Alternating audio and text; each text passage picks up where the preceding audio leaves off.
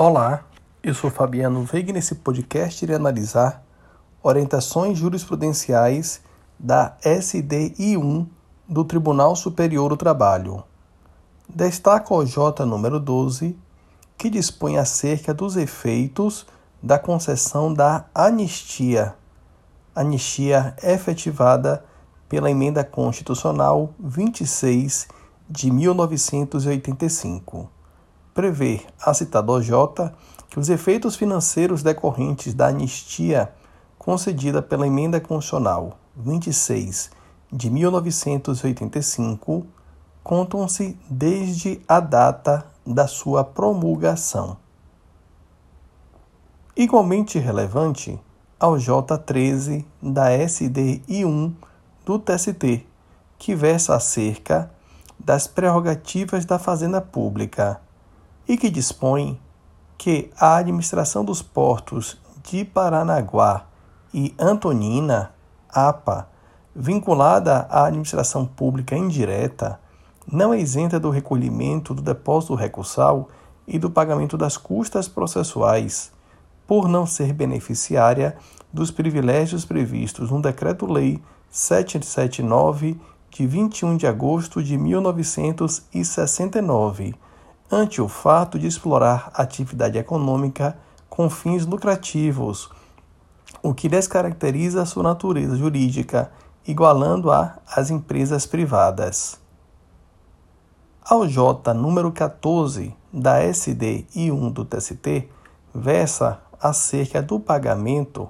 do prazo para pagamento das verbas rescisórias, na hipótese do chamado aviso prévio cumprido em casa, e dispõe que, em caso de aviso prévio cumprido em casa, o prazo para pagamento das verbas rescisórias é até o décimo dia da notificação de despedida. Dando sequência e analisando nesta oportunidade ao J número 17 da SDI1 do TST, que dispõe que os adicionais AP, ADI ou AFR somados ou considerados isoladamente, sendo equivalentes a um terço do salário do cargo efetivo, artigo 224, parágrafo 2 da CLT, excluem o empregado ocupante de cargo de confiança do Banco do Brasil da jornada de seis horas. Já o J número 26 da SDI1 do TST trata da competência da Justiça do Trabalho e prevê que a Justiça do Trabalho é competente para apreciar pedido de complementação de pensão postulada por viúva de ex-empregado, por se tratar de pedido que deriva do contrato de trabalho. Ao J número 36 do TST, prevê que o instrumento normativo em cópia não autenticada possui valor probante, desde que não haja impugnação ao seu conteúdo, eis que se trata de documento comum às partes. Já a OJ 41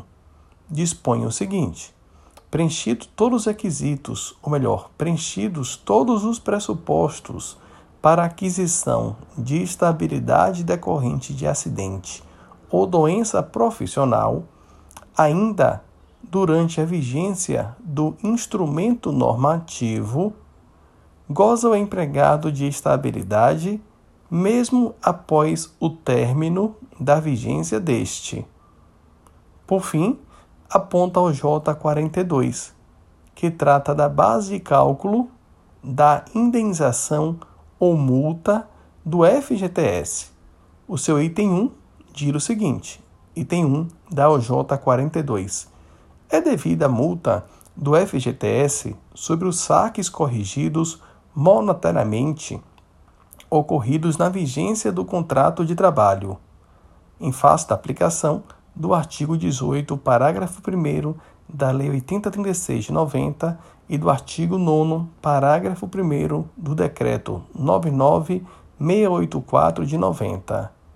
Já o item 2 da mencionada OJ 42 prevê que o cálculo da multa de 40% do FGTS deverá ser feito com base no saldo da conta vinculada na data do efetivo pagamento das verbas rescisórias desconsiderada a projeção do aviso prévio indenizado por ausência de previsão legal.